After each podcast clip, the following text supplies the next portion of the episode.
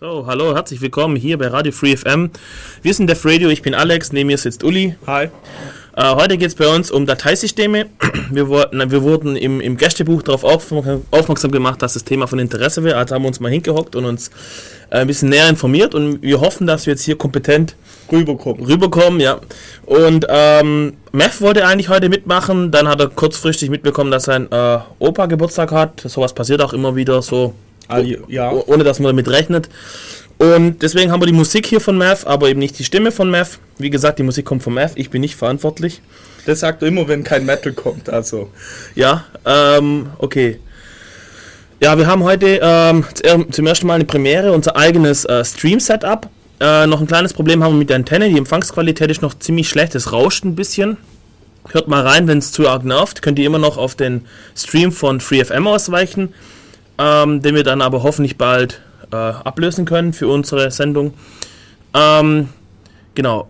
Informationen über uns findet ihr unter www.defradio.de. Das mit dem Jingle haben wir immer noch nicht auf die Reihe bekommen. Da sind wir aber selbst schuld, ein bisschen. Ja, irgendwie. Wir kriegen Jingles mittlerweile zugesendet, aber wir kriegen es irgendwie nicht auf die Reihe. Äh, jetzt haben wir erstmal hier dieses Streaming-Setup beim Laufen mit auto halbautomatisiertem Aufnehmen und genau noch eine Premiere. Wenn das jetzt vollends klappt, haben wir eventuell demnächst einen Podcast ohne Musik. Uns wurde schon von einigen Seiten äh, mitgeteilt, dass es ganz cool wäre, wenn Sie da also sich auf dem Handy im Zug die Sendung anhören, auf die Musik und kostet bloß Speicherplatz.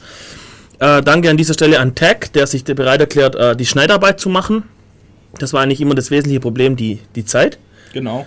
Ähm, dann großer Dank für das Streaming-Setup an äh, Peter vom Bürgernetz, der uns seine Karte gesponsert und, hat und seine Antenne gesponsert hat und mal wieder auf uns gewartet hat, bis wir endlich im Serverraum waren, um das Ding einzubauen. Also und noch ein Dank an äh, ja. VI. Genau, Michael, VI, Helwig, Helwig mit L, wichtig.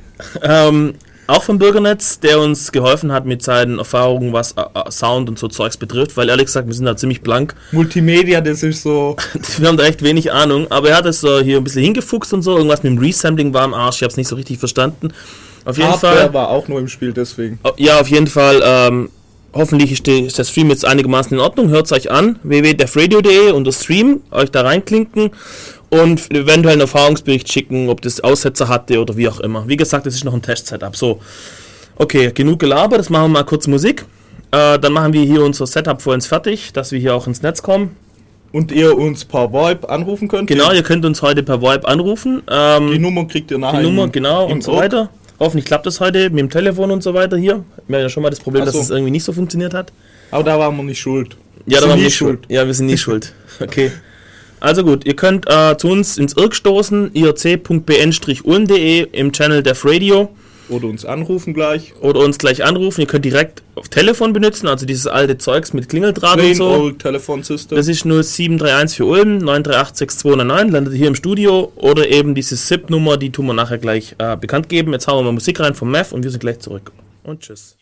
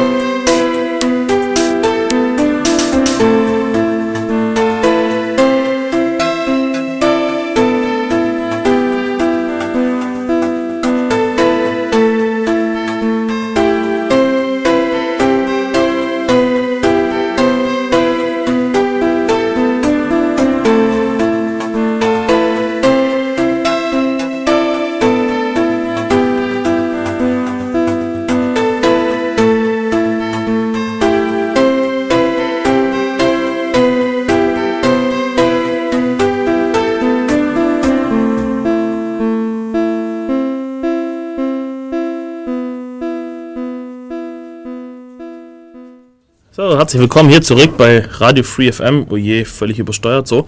Äh, wir sind, wie gesagt, vom Chaos Computer Club Ulm und machen heute eine Sendung über Dateisysteme. Ähm, noch kurz zu, was. genau, zuallererst ein sehr wichtiges Thema, was uns sehr am Herzen liegt. Ähm, es geht um Wahlcomputer. Der eine oder andere hört es vielleicht zum tausendsten Mal, der eine oder andere hört es aber jetzt auch zum ersten Mal. Es gibt ein Problem, und zwar, ähm, Wahlcomputer sollen die klassischen Zettel mit Kreuzchen, wenn man so wählen geht, an der Urne und so weiter, ablösen. Stattdessen geht man da hin und klickt da mit einer Maus oder keine Ahnung, oder Touchscreen, oder Touchscreen, irgendwas Wo man noch die Fe- Fettflecke vom anderen vorher sieht. auf, auf einen Computerbildschirm und gibt so seine Wahl quasi, seine Stimme elektronisch ab. Die Idee ist es, dass man zum einen Kosten spart, weil man nicht mehr so viel Personal braucht, um das Ganze auszuzählen und dass man die, die Ergebnisse viel schneller hat. Nämlich dann quasi um 1 Uhr nach 6, sobald die Wahllokale geschlossen haben, sind Statt sofort Hochrechnung bisher man dann Genau, sind sofort alle Ergebnisse korrekt da, bis auf die letzte Stimme. Es gibt kein Verzählen und so weiter und es gibt kein Bescheißen beim Auszählen und so weiter. Das ist die Sagen Idee. Sie. So, das Problem ist jetzt aber, dass ähm, so ein Wahlcomputer eben folgende Eigenschaften einer Wahl unterwandert. Und zwar, erstens muss die Wahl nachvollziehbar sein. Ähm, dass ich ein Kreuzchen mache auf einem Zettel und den Zettel in die Urne schmeiße, dann wird gezählt, wer hat wie viele Stimmen. Das ist nachvollziehbar für jeden. Was das Computersystem da aber macht und wie die Daten da zusammengesammelt werden und übermittelt werden und so weiter, das ist nicht so wirklich nachvollziehbar. Das ist das erste Problem. Das zweite Problem ist, dass man Wahlen viel leichter manipulieren kann wie früher. Man muss nur hergehen und, den, und die Software auf diesen Wahlcomputern austauschen oder verändern. Das ist im Wesentlichen bei den jetzt zurzeit eingesetzten Wahlcomputern in Deutschland äh, ein Flash-EPROM, was man einfach runterziehen muss und das andere draufstecken muss. Dann äh, hat man die Wahl dahingehend manipuliert, dass man halt eben zum Beispiel knapp gewinnt oder wie auch man immer die Software schreibt. Und das Problem ist, dass man diesen Wahlbetrug äh, eben viel leichter durchführen kann wie früher. Man muss nicht mehr den Wahlleiter bestechen, man muss nicht die ganzen Auszähler bestechen, man muss nicht so viel Stimmzettel fälschen und so weiter, sondern man muss nur eine Software schreiben und das EPROM austauschen. Und man ist allein, man hat keine Mitwisser. Ja, pro, pro Wahlbezirk halt, pro Wahlcomputer ist man allein.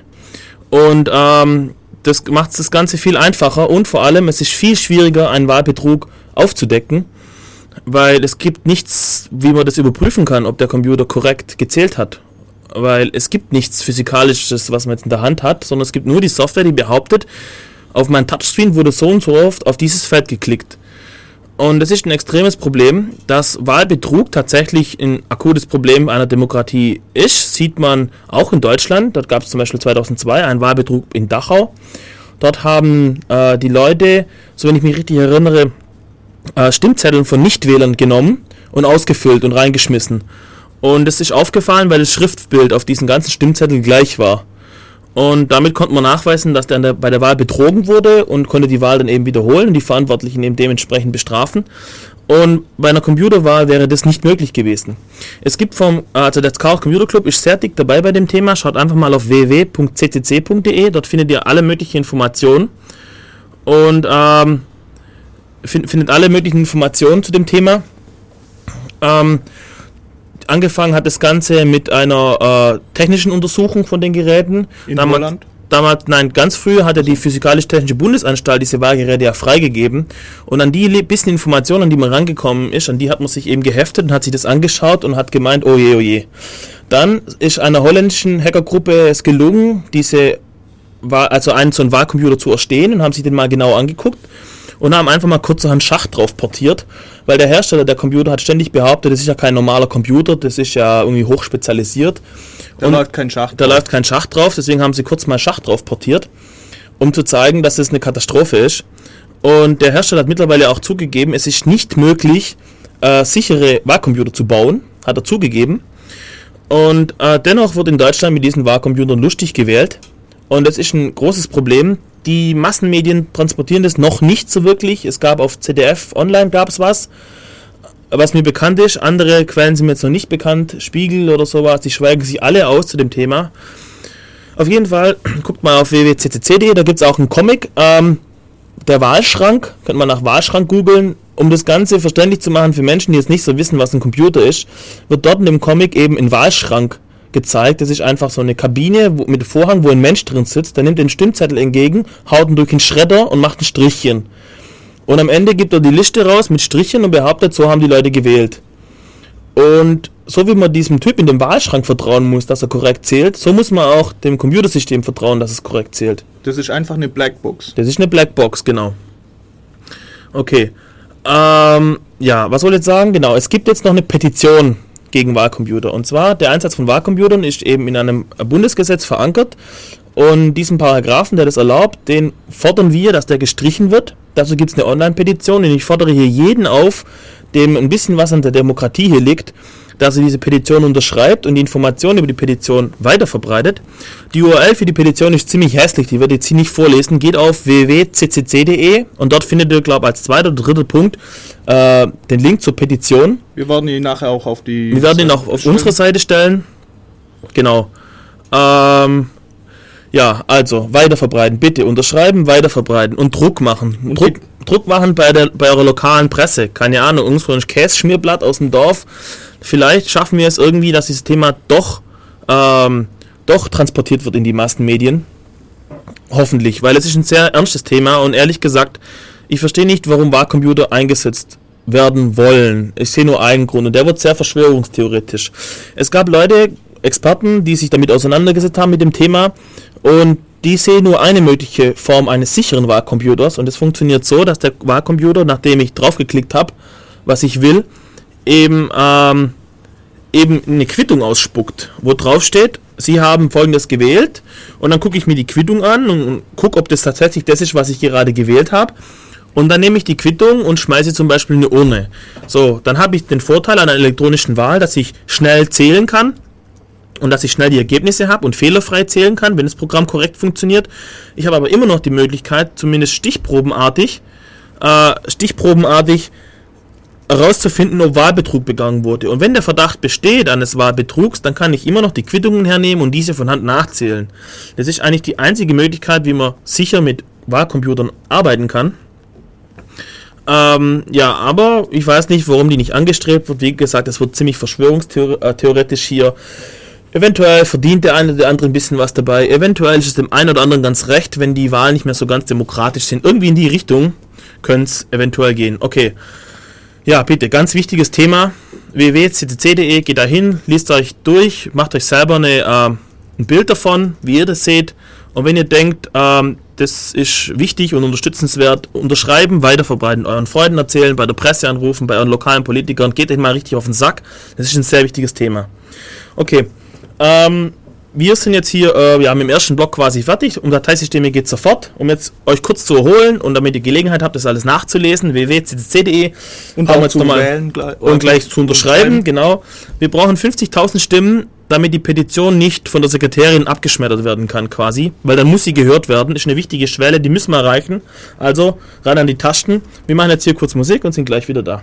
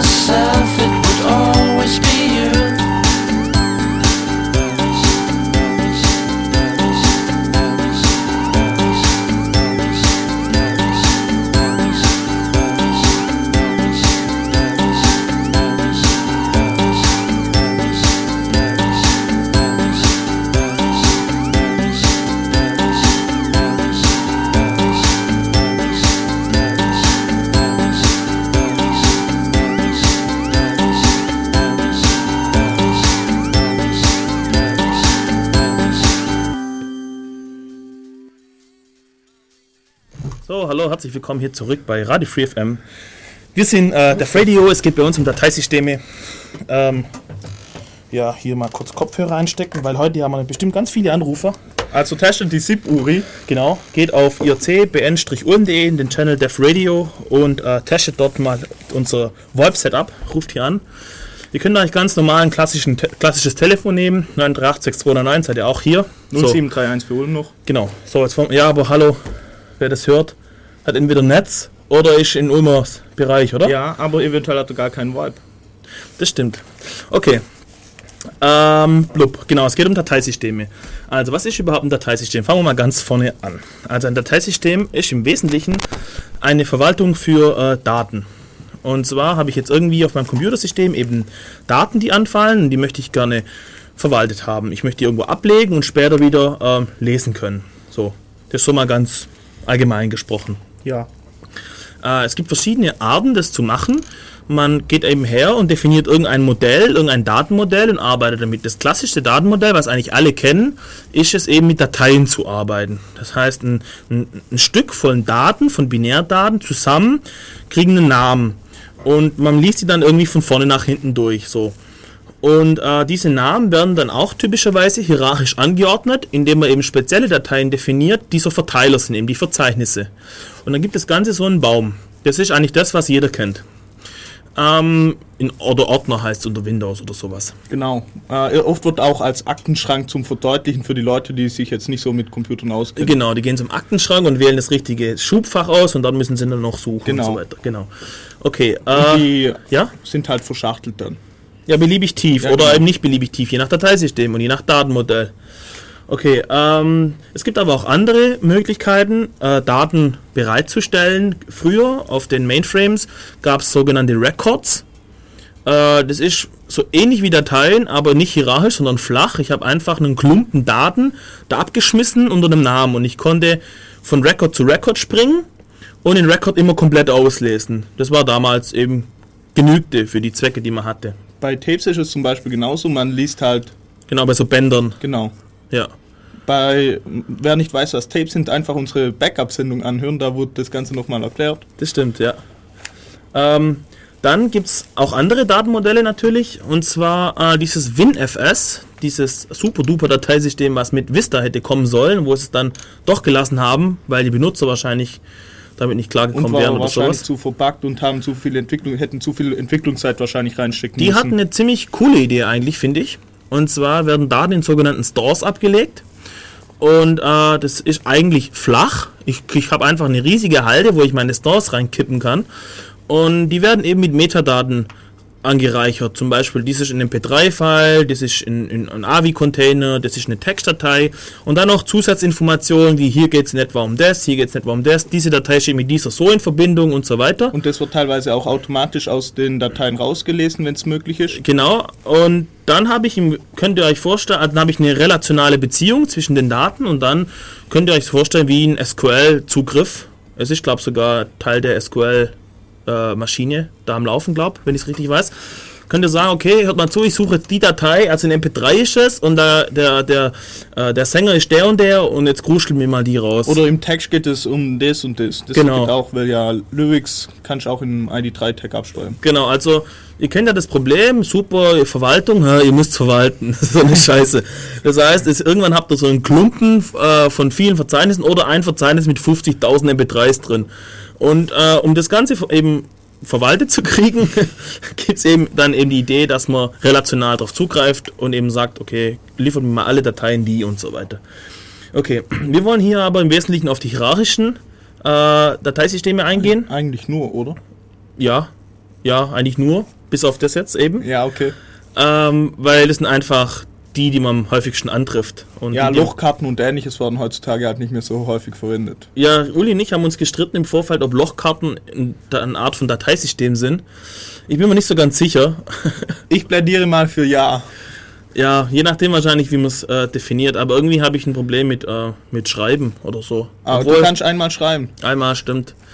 Aber wie kann ich jetzt die richtige Lochkarte finden? Du hast eine große Lo- Lochkarte, da ist Ding. Du musst von Hand wechseln. Ah, mhm. okay, super Dateisystem. Sehr feature-rich. Ja, natürlich, man kann immerhin lesen. Okay, also bei Dateisystemen geht es eben äh, darum, dass man Daten irgendwo ablegt auf einem Medium, um sie dann wieder äh, zu finden. Und jetzt ist es natürlich so, wie ihr euch vorstellen könnt, je nach Medium, das eben äh, verwendet wird, muss ich irgendwie anders arbeiten.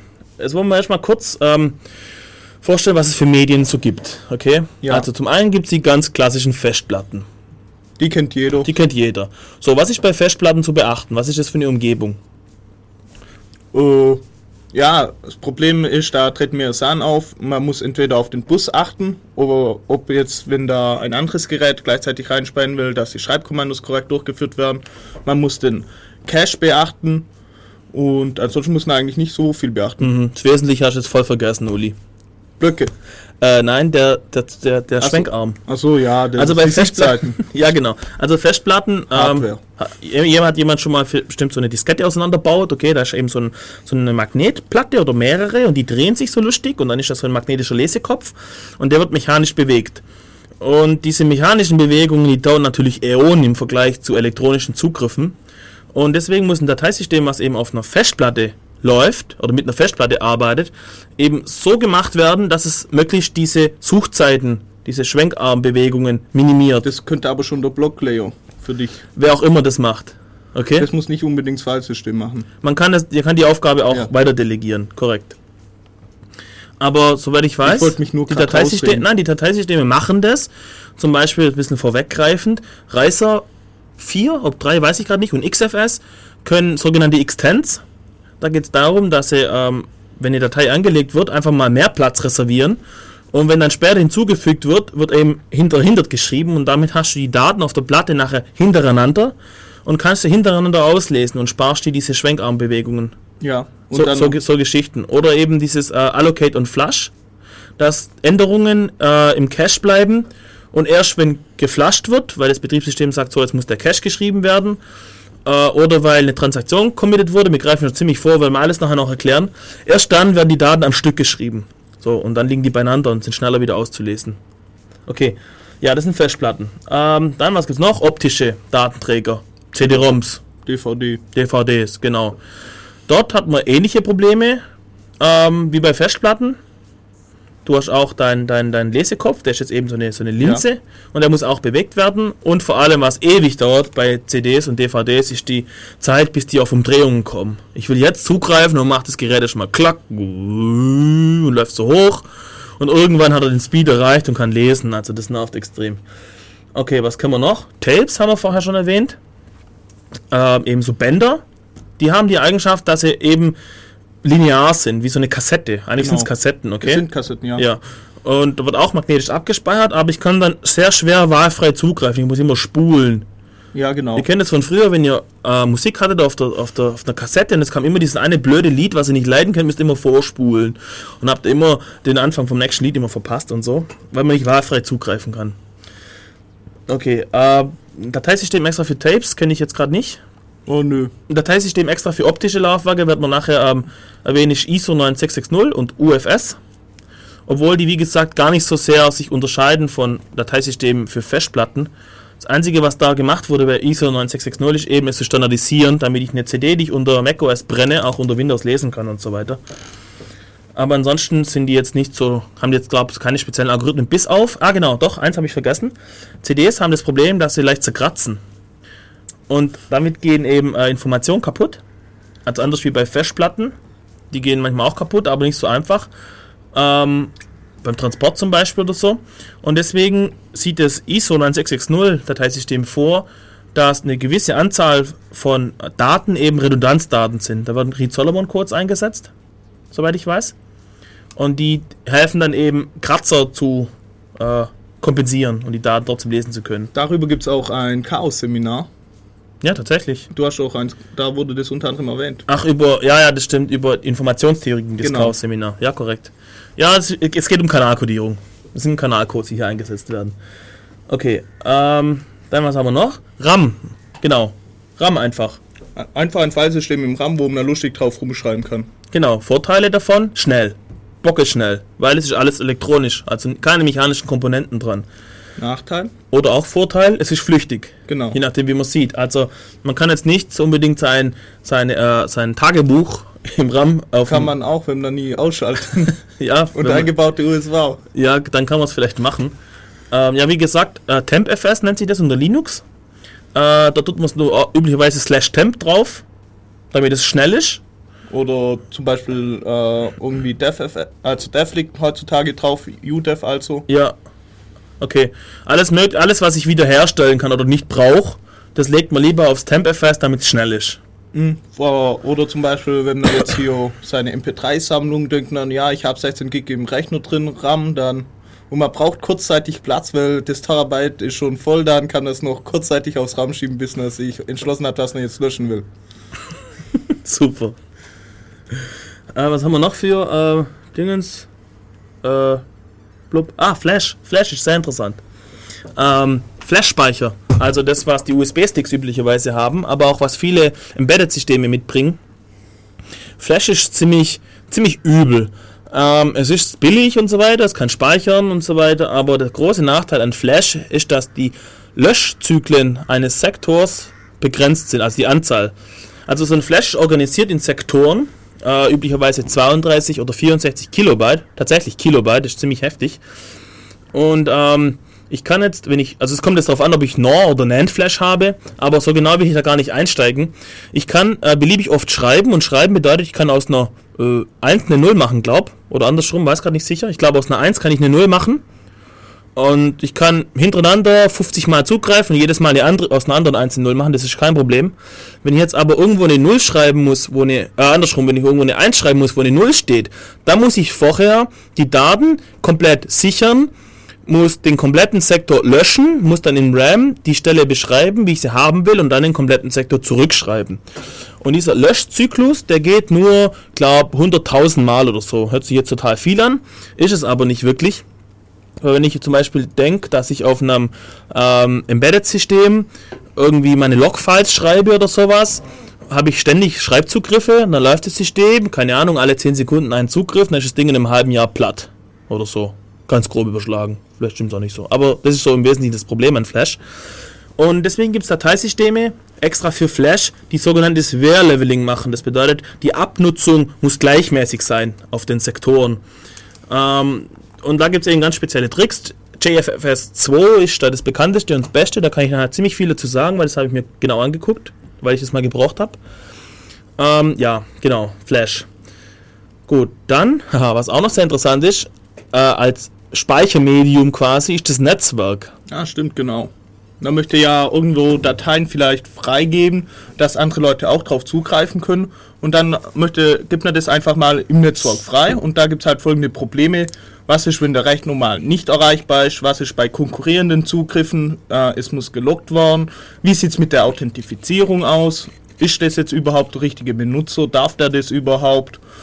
und so weiter. Wie gibt es vielleicht Caches, weil, äh, dass man nicht dauernd aufs Netzwerk zugreifen kann? Wie erfolgt die Datenübertragung und so weiter? Also da gibt es auch viele Sachen zu beachten, wo wir nachher noch ein bisschen weiter drauf eingehen. Bei Netzwerken ist es äh, schon so, dass wir hier einen Schritt gemacht haben, der sehr äh, elegant ist, nämlich zu virtualisieren, weil tatsächlich liegen die Daten, die ich übers Netzwerk erreiche, über mein Netzwerklaufwerk oder so, da irgendwann später doch wieder auf irgendeinem Medium wie einer Festplatte zum Beispiel. Aber es wird da eben virtualisiert und für mich als Benutzer sieht es aus, als ob das Netzwerk meine Ressource ist, wo die Daten liegen. Mhm. Und dann kann es sich zum Beispiel ein Netzlaufwerk verbinden und dann sieht das für, den, für das normale äh, Programm sieht es aus, als wäre das eine, ein normales äh, Lokale Festplatte. genau. Jo. Okay, also Virtualisierung ist was sehr Spannendes. Wird man nachher auch ein paar Beispiele von virtuellen Dateisystemen bringen. Äh, jetzt machen wir noch mal ein bisschen Musik. Äh, wie gesagt, Musik ist von Meth. Schöne Grüße hier an deinen Opa an dieser Stelle. Ja, wir sind gleich zurück.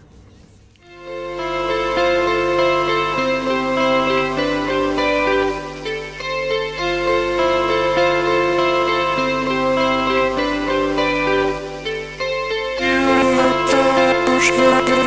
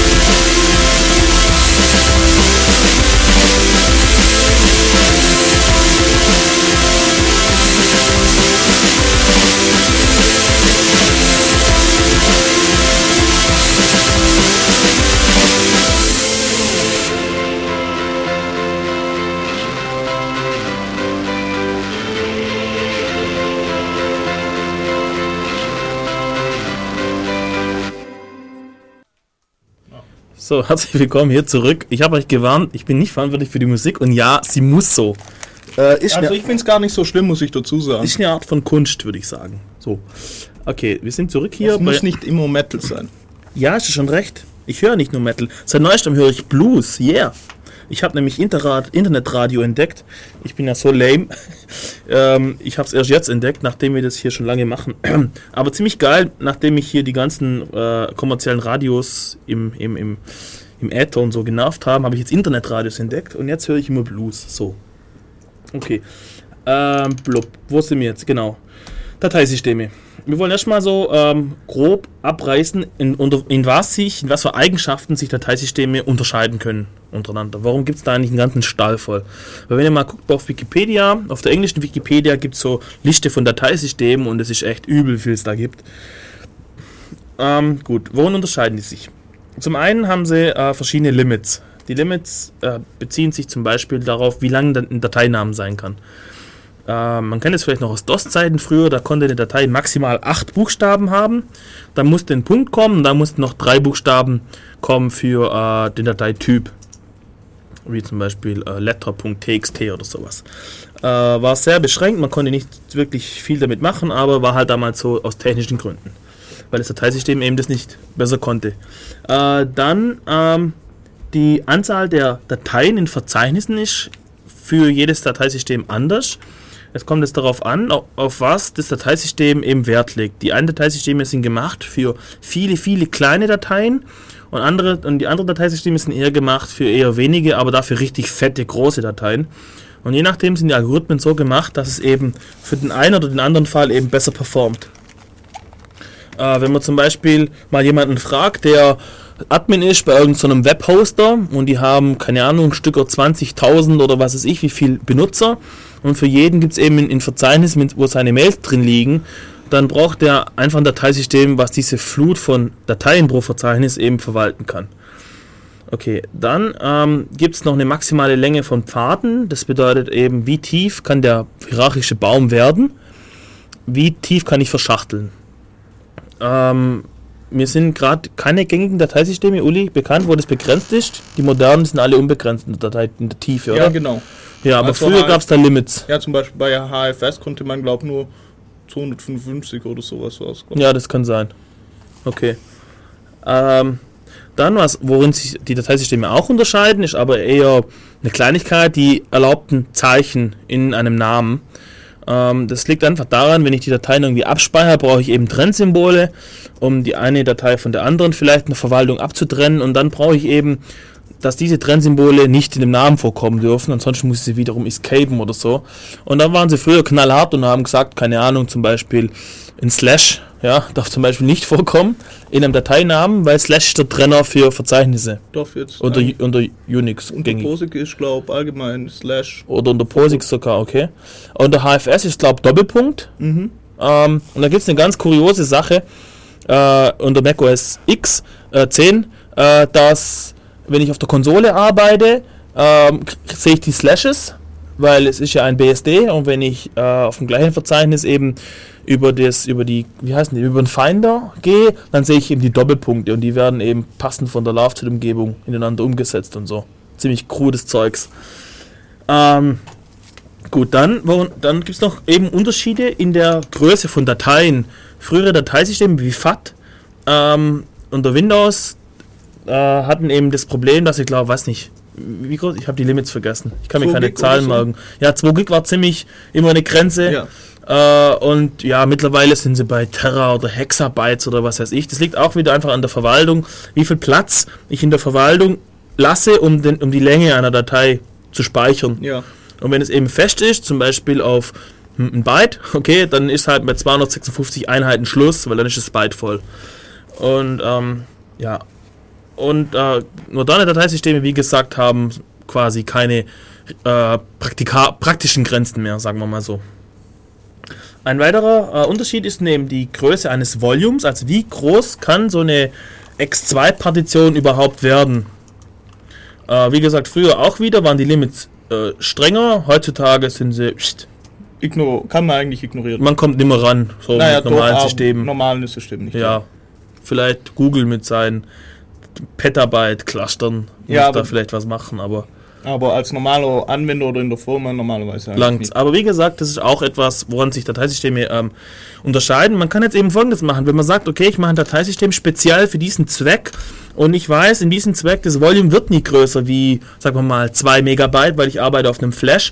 Da kann ich eventuell eben äh, effizienter arbeiten, wenn ich harte Limits habe, wie wenn ich das alles irgendwie dynamisch mache. So. Äh, dann, woran unterscheiden sie sich noch? In den äh, Metadaten, die sie zu einer Datei speichern können. Ja, ein- einmal gibt es zum Beispiel. Oh, also ich, ich habe gerade gemerkt, ich bin ein bisschen zu weit vom Mikro weg. Einmal gibt es zum Beispiel ACLs, äh, das sind so Zugriffsrechte, Access Control List. genau. Damit kann man einfach sehr frei oder feingranularer wie die normalen Unix-Rechte mit die ONU, U, äh, Group und Other kann man die Zugriffsrechte sehr besser Das beschränken. sind, glaube ich, POSIX-Zugriffsrechte, Die, glaube oder? Das mit Benutzergruppe und andere. ja, ich glaube. Ich glaube POSIX. Also es geht darum, zu, einem, zu einer Datei wird eben der Benutzer gespeichert, wem die Datei gehört quasi. Dann jeder Benutzer hat eine Gruppe und da wird eben zur Datei noch gespeichert, welcher Gruppe diese Datei angehört. Und dann wird eben gespeichert für Benutzergruppe und alle anderen, ob sie lesen, schreiben oder ausführen dürfen. Mhm. Und nur der Bes äh, Besitzer kann die Rechte ändern. Ja, genau. Und äh, pro, äh, die ACLs sind einfach eine Erweiterung, dass man, verschied- dass man mehrere Eigentümer haben kann, mehrere Gruppen, Default. Äh, Einstellungen, was passiert, wenn eine neue Datei in dem Verzeichnis angelegt wird und so weiter. Ausnahmen kann man machen. Man kann sagen, alle aus der Gruppe Radio dürfen, aber der Peter darf nicht. Genau. Und so Geschichten. Also viel, viel, viel feingranularer. Und es ist tatsächlich erstaunlich schnell der Fall auf einem Multibenutzersystem, dass die POSIX-Zugriffsrechte nicht mehr ausreichen, um das auszudrücken, was man haben will. Ansonsten wird man in einer Gruppenvielfalt einfach erschlagen. Ja, genau. Äh, dann gibt es noch weitere Metadaten, unter anderem äh, Erstellungszeitpunkt, wann wurde die Datei überhaupt erstellt. Dann noch, äh, wann ga, gab es den letzten Zugriff, Access Time auf die Datei. Schreibend oder lesend. Genau.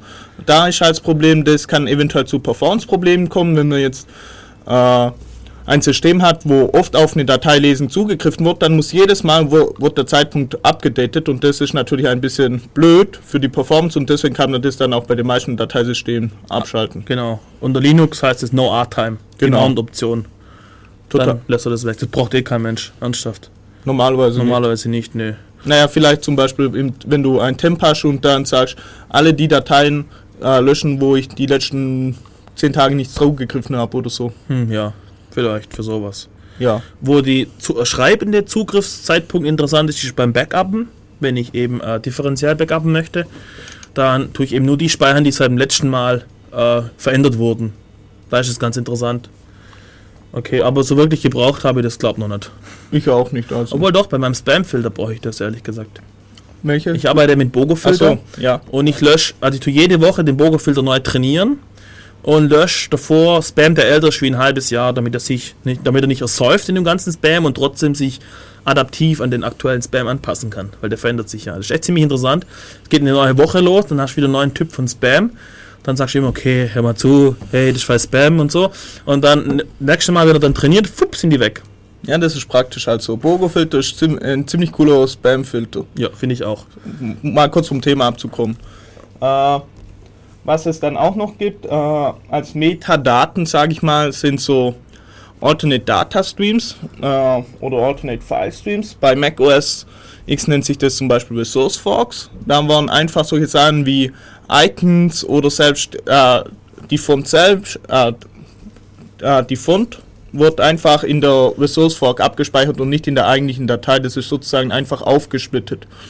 NTFS unter Windows kann, kann das auch. Das nennt sich dort Alternate File Streams. Nehme ich mal, wenn ich es richtig erinnere. Und das war, oder das ist eigentlich ein kleines Problem gewesen, nämlich die Virenscanner haben nie, mal, nie die Alternate File Streams überprüft und dann hat man einfach zu einer Datei noch einen, einen weiteren Stream hinzugehängt und dort war halt der Virus drin und, und das wurde von den meisten Virenscannern bis vor einem halben Jahr oder Jahr gar nicht entdeckt. So konnte man auch auf sehr einfache Art und Weise das Ganze äh, verborgen. Irgendwelche Dateien verstecken vor Leuten. Was auch interessant war, wieder macOS 10 diese Kombi aus ähm, freiem BSD und drüber eben das andere Zeugs, das ist Mac, äh, das Apple-Zeugs da. Wie gesagt, HFS oder HFS Plus wahrscheinlich, Ja, genau. kann, kann so Resource Forks. HFS auch schon. Aber die System Utilities, wie zum Beispiel TAR, die waren eben so GNU-TAR oder sowas. Sind nicht darauf ausgelegt, mit Ressourceforks umzugehen. Genau, wenn man dann einfach gedacht hat, man macht sein Backup ganz cool mit TAR. Dann ist schon aufgeschmissen oder zum Beispiel na, kopiert mit Orsync oder sowas. Deswegen, deswegen soll, wenn ich unterbreche, immer nicht nur Backup, sondern auch Restore testen. Ja, übrigens das Programm, wo man wunderbar äh, Ressourceforks zumindest kopieren kann, nennt sich Dito unter OS X. Also wusste ich nicht. ja, ich, ich musste da mal so Backup machen. Haha. Ja, Aber mittlerweile können sie es, glaube ich, die TARs. echt? Die, ja, so wie ich mitbekommen habe, ist das kein Problem mehr. Aber ich kenne mich nicht so aus in der Mac-Welt. Ah, okay, vielleicht möchte irgendein Mac OS X User, der sich damit auskennt, uns anrufen. Die Telefonnummer ist die 0731. Äh, 9386209. Vielleicht ist auch der Leidensdruck noch nicht hoch genug. Vielleicht müssen wir noch ein bisschen bashen vorher. ah, okay, also wir sagen jetzt schon absichtlich Mac OS X statt Mac OS 10. Vielleicht hilft das ein bisschen. Äh, was natürlich ein, äh, toll ist, da, dass NTFS so Alternate File Streams kann. Der, in, äh, ein Windows-Server kann man natürlich dann problemlos als Apple Talk Server einsetzen, weil die Umsetzung von den Resource Forks ist ja ganz einfach. Die Resource Fork ist einfach ein anderer äh, Datastream und äh, schon, ist das, schon, ist der Mac, oder Mac Server Ah, fertig. was mir auch gerade einfällt, sorry, ich glaube Personal Firewalls hatten Zeit lang das Problem. Du kannst ja angeben, ob die Applikation darf oder nicht. Mhm. Und der testet nur auf den Namen, aber nicht auf den Stream. Ah, Und okay. dann konnte ich irgendwie an die Applikation den Stream ranhängen und den dann ausführen lassen. Und der durfte dann. Irgendwie Ah, okay. so ging das. Aber ich weiß es nicht mehr so wirklich. Naja, Personal Firewalls haben sowieso ein anderes Problem, deswegen löscht sie lieber und Sagen wir mal so, sie haben keine Daseinsberechtigung. Ja, korrekt. Darüber gibt es auch einen Vortrag. Wir machen hier, glaube ich, gnadenlos Werbung für unsere Genau, Vorträge. ulmccc.de slash chaos-seminar oder nur mal ulmccc.de und euch da durchklicken, Liste aller Vorträge und so, gab es mal lustige Dinge über Personal Firewalls. Ja, und auch wie man dann den PC sicherer macht, falls sich gerade Okay, Leute fragen, wie das Kommen wir mal zu Featuren von Dateisystemen. Worin unterscheiden die sich noch? Ähm, das eine, was sehr Unix-lastig ist, wahrscheinlich POSIX wieder, ich weiß es nicht auswendig, sind die sogenannten Hardlinks. Ja, Äh, da geht es einfach darum, dass es äh, dass derselbe Datensatz auf der Platte im Dateisystem an mehreren Stellen auftaucht. Das heißt, der Dateiname ist nur eine Indirektion auf das eigentliche Datum, auf, auf die ein auf die Daten, genau. Und äh, Hardlinks, dann kann ich eben sagen, hör mal zu, an dieser Stelle in diesem Verzeichnis legt die Datei an, die auf die gleiche, aufs gleiche, auf die gleichen Daten zeigt wie die Datei, die da drüben liegt. Vorteil davon ist, man braucht nicht mehr Platz, wenn man der jetzt irgendwie was einblenden will. Ja, man muss ja nicht kopieren Genau. oder so. Aber ehrlich gesagt, heutzutage, wer benutzt denn wirklich Hardlinks anstatt? Warum nicht? Ich weiß nicht. Sag mal, warum? Na, naja, das Problem bei Hardlinks ist halt, dass du auf File-System selbst beschränkt. Also zum einen, genau, man, die arbeiten eben mit inode-Nummern. Inode sind so quasi äh, so dat, die Durchnummer, also die, die Verwaltungsinformation einer Datei ist der Inode unter Unix typischerweise. Und die werden halt durchnummeriert und für jede Partition wird eben neu, für jedes Dateisystem wird neu nummeriert. Und weil in dem Hardlink nicht genug Platz ist und eben nur der Platz für eine Inode-Nummer da ist, kann man nicht auf eine, andere, auf eine andere Partition oder auf ein anderes Dateisystem referenzieren.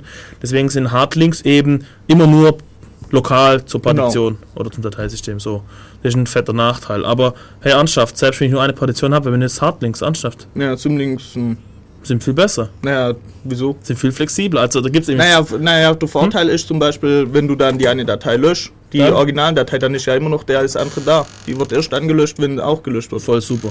Ja. Also ich Prima. find's toll. Echt? Naja, ich hab's noch nie gebraucht. Ich auch nicht. naja, also, ihr es sollt nicht die Augen verschließen, nur weil wir bisher noch nichts Es eingesetzt gibt ein mächtigeres Konzept, sag ich mal. Ein Es ist bisschen anders. gleichmächtig. Nein, das kann über Partitionsgrenzen hinweg. Softlinks oder Symlinks, Symbolic Links, da habe ich eben in der Datei, wo der Pfad von der eigentlichen Datei drin steht, also so ähnlich wie ein Zeiger könnt ihr euch vorstellen, wenn ihr C programmieren könnt. Äh, ich gehe eben, ich sehe dort, wo ich hin muss und da kann ich, genau, eine Referenz. Können auch die Java-Leute. Okay, dann können Sie Java-Leute auch verstehen. Okay, danke. Ähm, ja, und die Referenz, wie gesagt, ähm, blub, jetzt habe ich den Faden verloren.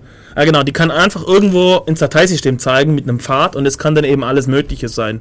Ich, hab, ich, ich bin nicht äh, begrenzt auf die, das. Dateisystem. Okay, dann, ähm, was manche Dateisysteme eben leisten, noch zusätzlich, ist das sogenannte Journaling. Also, ich will das mal ein bisschen erklären, das Problem. Ähm, ich habe Verwaltungsinformationen zu meinen Daten.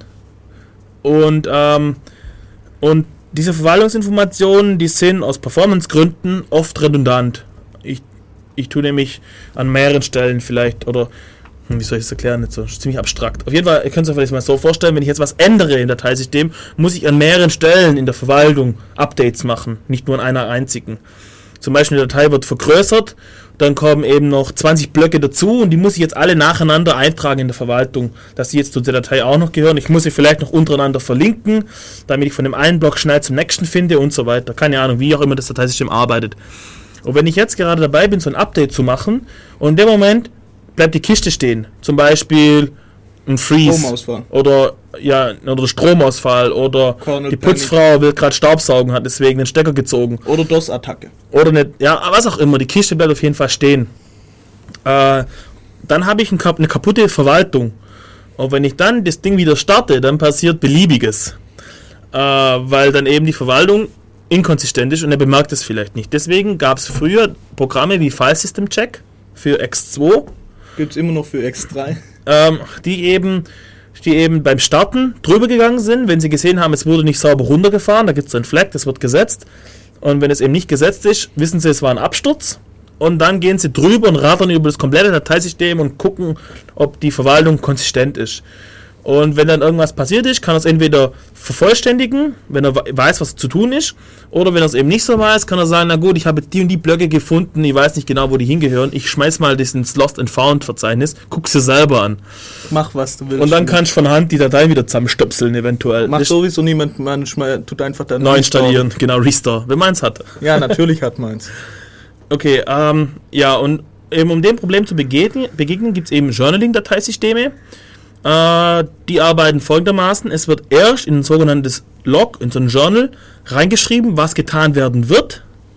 Dann wird es gemacht und dann wird im Log eingetragen, okay, erledigt.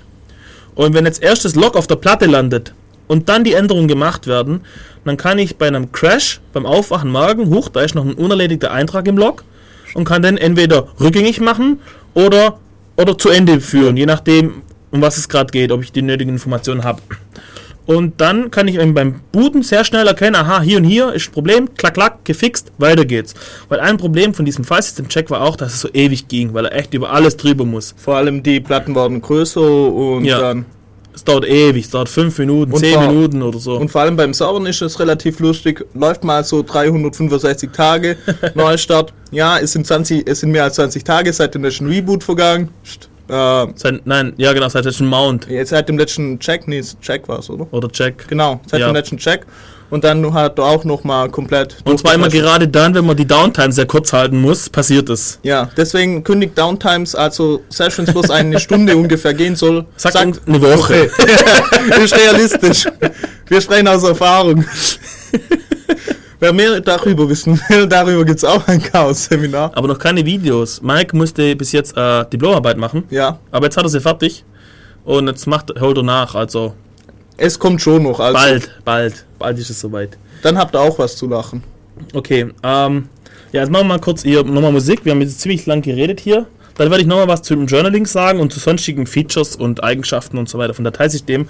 Und dann kommen wir endlich mal dahin, dass wir Datei- Dateisysteme vorstellen, die wir so kennen, wie die arbeiten. Ich glaube, wir werden heute relativ wenig Fallsysteme forschen, wenn Warum? ich gerade die so Zeit zu sehe. Ach, passt schon. Müssen Ja. schnell im Reden. Achso, okay, dann ciao. Wir Mach, mach, mach schnell, ciao. Okay, tschüss, bis gleich.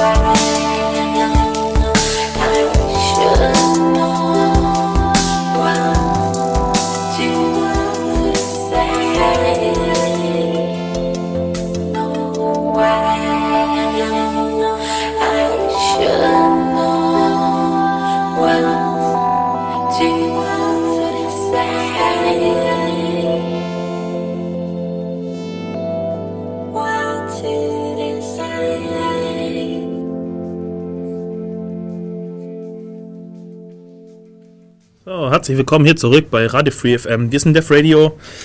Informationen über uns findet ihr unter www.defradio.de. Yeah! Übrigens, wir Das haben, war ja, nicht abgesprochen. wir haben ja jetzt unseren, unseren Stream-Server am Laufen und das Device heißt tatsächlich Def Radio. Finde Ja. ich ziemlich cool. Das war auch das Problem. Ich habe ja versucht, das einzurichten. Dann habe ich mal nach slash, na, slash dev slash radio gesucht und dann kamen wir. Du meinst mir, mir Ruhe in Google weg, oder was? Ja, genau. Finde ich keine Hilfe mehr. Das ist blöd. Stimmt, das ist echt blöd. Okay, ähm, ja, unser Stream, wenn ihr dort in dem Stream ein Rauschen hört, das liegt am Empfang. Wir haben, wir empfangen, der Streaming-Server empfängt das, die Sendung über Radio, also über, über UKW. Funk, über UKW. Und die Antenne ist noch nicht so toll und wir haben da keinen so einen tollen Empfang, deswegen rauscht es. Aber immerhin haben wir jetzt ein Setup hingekriegt, dank dem Bürgernetz. Genau. Wir werden da übers Bürgernetz wahrscheinlich auch mal eine extra Sendung machen. Wenn wir mal hoffentlich mal einen von diesen schüchternen, äh, lichtscheuen Wesen hier, Also, Paul, DI, kommt mal, Peter, Watahasi auch. wir kleben hier auch alles zu, dass nicht so hell ist. Kommt einfach mal vorbei. Wir beißen nicht. Naja, meistens nicht. Okay, ähm, ja, Stream. Wie gesagt, nächste Woche wird's, oder zur nächsten Sendung besser gesagt, wird es hoffentlich besser. Wir versuchen Haben es eine mal. gescheite Antenne. Okay, zurück zu Dateisystemen. Also, Das war Ähm, Fenster. ja, ich weiß. Danke. Bitte. Ähm, Dateisysteme. Wir waren vorher bei den Features von Dateisysteme beim Journaling. Ich will das nochmal kurz aufgreifen, weil da gibt es noch was Interessantes zu sagen. Also wie gesagt, das Journaling sorgt dafür, wenn es korrekt arbeitet, dass eben ähm, ja, dass das Dateisystem selber immer konsistent ist. Das bedeutet, die Verwaltung ist nicht kaputt. Äh, Der Inhalt der Dateien kann aber. Genau, das ist wichtig zu wissen. Äh, bei den meisten Dateisystemen wird aus Performancegründen die Daten nicht gejournalt. Weil sonst muss ich alles wirklich doppelt schreiben und so muss ich nur die Verwaltungsinformationen doppelt schreiben. Das geht ein bisschen schneller. Und deswegen, mir ist auch, glaube ich, kein Dateisystem gerade bekannt, was die Daten tatsächlich journalt. Ähm, und deswegen gibt es eben das Problem, wenn ich gerade was schreibe und in dem Moment schmier die Kiste ab, ist das Dateisystem zwar konsistent, das heißt die Dateigröße stimmt und so weiter, Man kann es normal mounten, Genau, keine Fehler. aber eventuell sind die Daten korrupt, kaputt. Und XFS hat da ein Feature, ich weiß nicht, ich ich bin mir echt nicht so sicher, was ich davon halten soll. Also XFS macht folgendes, es merkt dann beim Journal Replaying, dass die Datei so korrupt ist, die ist irgendwie so halb geschrieben, halb nicht. Und damit da kein Scheiß passiert, tut es einfach mal alles ausnullen. aber man kann tro kommt trotzdem noch an den Dateiinhalt dran, muss man dazu sagen. Tatsächlich, wie? Ich hab's nicht geschafft. XFS, Dump und ja, ich hab's weiß- versucht. Okay, vielleicht bin ich jetzt blöd. Okay, wahrscheinlich kommt man ran. Ich formuliere es Also ich so. bin nicht rangekommen. Es, es Okay, wenn man rankommt, ist cool. Ähm, das weiß ich jetzt nicht. also so wie ich es gelesen habe und einige Leute mir berichtet haben, kommt man ran. Also ich kenne es halt vom Opera, ja. Der hat da sein, sein lustiges Cache-File offen und, und wenn man dann den Crash hingelegt hat und es ist ausgenullt, dann reagiert Opera darauf mit 100% CPU und bläst voll rum. Hey, aber immerhin besser als wenn nur. Hm? Oh. Okay, nicht gut. Wenn er es einfach lädt, meinst du? Ja. Also ich weiß nicht so genau. Das war für mich dann ein Grund von XFS wegzugehen, aber vielleicht habe ich es auch wirklich nur nicht verstanden. Okay, soviel zum Journaling. Das ist wichtig zu äh, verstehen. Okay, äh, dann ähm, noch ein paar Features von, von, von Dateisystemen. Also für mich ist es eigentlich selbstverständlich, aber da es auch ein bisschen komische Dateisysteme gibt, ist es ein extra Feature und zwar, ob es case-sensitive oder insensitive ist. Also unter DOS-Zeiten früher und unter Windows-Zeiten vor NT Also mit FAT. mit FAT, genau, danke, ähm, ist eben äh, die Groß-Kleinschreibung hat keine Rolle gespielt. Ob ich jetzt einfach war die gleiche Datei.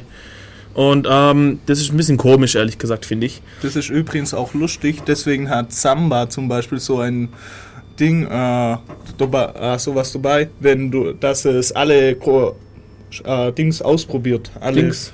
Ah, alle möglichen Kombinationen Ja, genau, falls die Datei. nicht existiert. Ja, Oh je, ich verstehe. Also du greifst von einer Unix-Kiste aus zu, wo du auf Groß- und Kleinschreibung achtest und wenn es auf die Unix-Kiste drauf zu und dann. Ah, genau.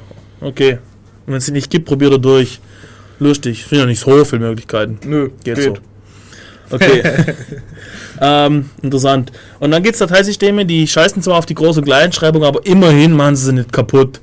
Also es gibt Dateisysteme, die schreiben dann einfach immer alles klein, aber es gibt auch Dateisysteme, die schreiben so, wie du es geschrieben hast. Aber beim Lesen, also beim Zugreifen, ignorieren sie es. Das nennen sie dann Case Preserving. Ja, ähm, dann auch interessant, das gab es früher in der VMS Lab, wenn ich jetzt, weiß nicht, Tobi, Ma- Tobi, du musst jetzt hier einfach an. musst schreien oder anrufen. Ähm, 0731 nein, 93. vielleicht stimmt es ja auch einfach, dann Ach brauchen so. wir gar nicht intervenieren. Achso, okay. Und zwar so ein File-Changelog, dass ich so eine Art Versioning habe im Dateisystem, dass ich Ja, sagen kann, das- ich will von der Datei die Version von vor drei Stunden. Dass ich ex nicht extra in SVN oder in CVS brauche, sondern dass mein Dateisystem das schon kann. Ja, ich glaube, das war bei VMS. VMS kann, kann das. Ja, schon, genau. schon seit Jahren. Und jetzt gibt's. ZFS kann das, oder? Echt? Ich dachte, nicht? Ich Okay, ich, nehme es zurück. Ich weiß es nicht. Aber oh, die bauen jetzt sowas ähnliches in den OS X ein, wobei das nicht vom Filesystem ist, sondern über die Applikation, wenn ich es richtig in Erinnerung habe. Okay, dann ist ja langweilig. Ja, Wenn es Dateisystem ist, kann ich es halt fett. ja. Und zwar pro Datei kannst du einschalten und so Geschichten. Feature-Rich, VMS und so. Genau. Handbuch, Schrank voll oder so ähnlich. Okay. Ähm, Wohnzimmer.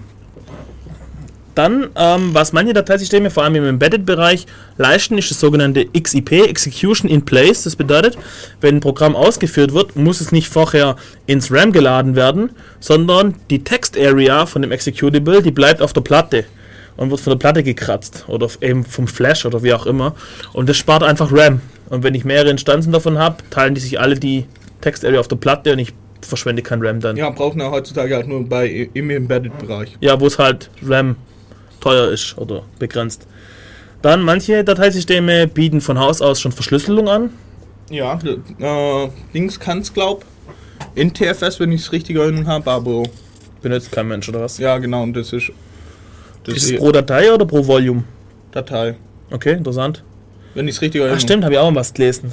Aber es gibt so ein Masterpassword irgendwie, das Admin immer Kommt so drauf weiter. an, kommt drauf an, in welches Filesystem und was weiß ich. ich Mhm. Darüber hatten wir auch schon mal, glaub, geredet. Deswegen weiß ich es vielleicht. ja, wir hatten eine Ra der Födi-Sendung zum Thema Verschlüsselung. Wir machen heute Werbung für der Födi und Chaos Seminar. Unglaublich. Und da wird das Ganze noch näher erklärt. Äh, ja, es ist halt praktisch, wenn das Filesystem das von sich aus machen kann, rechte Maustaste sagen, encrypt, fertig. ja. Nett. Und übers User-Passwort oder irgendwie so. Ja, oder zum Beispiel über das User-Zertifikat. dann. Okay. Ja, nett. Ähm, was manche Dateisysteme auch können, sind sogenannte Transaktionen. Ähm, wer aus der Datenbankwelt kommt, der wundert sich eh schon lange, was Dateisystem überhaupt heißen soll, weil im Endeffekt ist eine Datei, ein Dateisystem eine Datenbank. Eine hierarchische Datenbank. Eine Hiera typischerweise Ja. eine hierarchische. Aber es ist auf jeden Fall eine Datenbank. Korrekt. Und deswegen ist es auch ziemlich lustig, finde ich, wenn Leute eben äh, für die einfachsten Anwendungen, die sie haben, irgendwie ein MySQL installieren, weil nimm doch das Dateisystem, weil dazu ist da, das ist eine Datenbank. Und Moin Moin zum Beispiel, das Wiki macht das. Finde ich ziemlich cool. Da kannst du im Dateisystem die, die Seiten irgendwie, wenn was schief läuft, immer noch. Naja, zugreifen. wenn, man sich nicht mit dem Admin-Interface auskennt, kann man einfach auch Genau. rf slash machen. Äh, Genau. Machen und, Und ich finde diese ganzen Flat-Files für irgendwelche einfachen Webgeschichten ist auch. genau das Richtige, Ja. ehrlich gesagt. Äh, wie gesagt, da, die eben hierarchisch sind äh, meistens und vor allem nicht relational, ähm, können sie, äh, ist eben, zum einen sind sie nicht so platzsparend, weil sie nicht relational sind und zum anderen ist der Zugriff vielleicht ein bisschen aufwendiger, weil ich nicht so eine coole SQL-Engine habe, die dann mir äh, drunter das alles rausfiltert und rausselektiert Ja, zum und alles. kannst ja nicht sagen, ich möchte die vom Datum A 1 bis 10 oder so. Doch mit Feind. Ja, und das natürlich. dann portabel und so. Ja, ich muss halt alles nachskripten und so weiter. Das sehe ich dann schon ein, klar. Ja, aber wenn man Python oder so hat, geht, dürfte das relativ leicht gehen. Da hat man ja Zugriff auf Ja, Stat und bla. wie gesagt, mein Moin macht's ja und das klappt ziemlich gut und ich finde es sehr, sehr cool. Nanoblogger macht gesagt. ja auch. Nanoblogger, ja. Auch sehr cool. Okay, ähm, ja, aber jetzt zurück zu Transaktionen. Was noch, noch ja? kurz was anderes. Äh, es gibt, weil, du gerade gesagt hast, dass Filesystem ein Dat nee, äh, eigentlich eine Datenbank ist. Große, große Datenbanken verzichten deswegen auch teilweise auf Filesysteme. Und Gehen nicht nochmal extra durchs Filesystem, Genau. sondern direkt auf die Platte. genau, weil sie ja, weil sie sowieso äh, ihre Daten auf dem Block-Device einfach schreiben können und selbst wissen, wie sie es am besten verwalten Und können. die Features, die sie brauchen, die bauen sie nach. genau. Und zwar so performant für ihre Zwecke, genau. extra für sich ausgelegt. Und der, der, das ist halt der Vorteil, dass man jetzt nicht nur mal durch eine extra Datenbank, durch eine extra Schicht muss. Genau. Das macht zum Beispiel Oracle und DB2, glaub. Äh, Postgres bestimmt auch. Ne, ich glaube nicht, aber da sind sie dran. Shabi, melde dich mal. Äh, wir wir wissen es gleich. Also wir haben- 9386299, also ich würde darauf wetten, dass du Postgres eine Partition geben kannst, wo er seine Tabellen ablegen kann. ich dachte, da sind sie erst dabei. Echt? Das ist aber mager. Ja, also Shabi ruft gleich an und dann wissen muss. Also Oder er meldet sich im Irk. Moment, wir schauen gerade nach. Okay, äh, der Stream leckt wohl, also wir haben noch keine Antwort. Ja, der Delay, ich glaube bis zu 30 Sekunden in dem Stream, ehrlich gesagt. Achso, sollen wir jetzt 30 Sekunden kurz über. La la la la la. la la la la. Hey, nein, Ich wollte jetzt eigentlich ein anderes Lied, Uli. Ich wollte jetzt von Jeopardy. Da, da, da, da geht genau 30 Sekunden. Egal. Okay, Ähm, machen wir weiter. Ja, genau, mal bei Transaktion. Darf ich jetzt endlich mal was zur Transaktion sagen? ja. Okay. Äh, jetzt meldet sich Shabi. Ich sag gleich was zur Transaktion. Shabi sagt, kann im Moment nur im Dateisystem. Ja, das ich ist aber hatte mager. Ja, okay. Ich hätte mir einen Arsch drauf verwendet, weil. Na gut, okay. Gut, ähm, ja, Transaktion. Was sind jetzt Transaktionen? Es gibt manchmal Zugriffe, äh, unter Datenbanken ist es ganz normal, im Dateisystem eben nicht, die eben zusammengehören irgendwie. Ich will drei, vier Dateien gleichzeitig umbenennen, alle. Und ich will jetzt nicht, dass die ersten zwei umbenannt sind und die dritte nicht, weil es hat gecrashed dazwischen zum Beispiel. Wo das zum Beispiel interessant ist, wenn man mit Debian installiert, äh, das Debian-Paket installiert, dann muss der an einigen Stellen die Dateien hinlegen, muss in seiner Verwaltung eintragen, das Paket gibt es jetzt und so weiter, was weiß ich. Und das gehört eigentlich zusammen, weil entweder das Paket installiert oder eben nicht.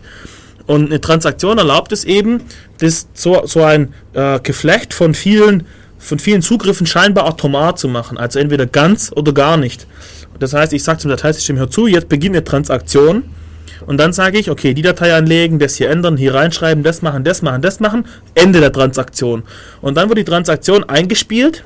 Und zwar so durch, die, durch das Dateisystem, dass wenn ein Crash passiert, beim Aufwachen entweder die Transaktion zu Ende geschrieben wird oder rückgängig gemacht wird. Die Teile, die schon geschrieben wurden. Ich dachte, das funktioniert nur auf einzelne Schreibzugriffe, dass es garantieren kann, dass der Schreibzugriff durchgeführt wird. Oder gibt es das Aha. wirklich? Oh, ich habe mich gar nicht so genau angeguckt. Für mich ist es klar, was Transaktionen sind. Äh, nein, eigentlich war es soweit. Also Reiser 4 kann das.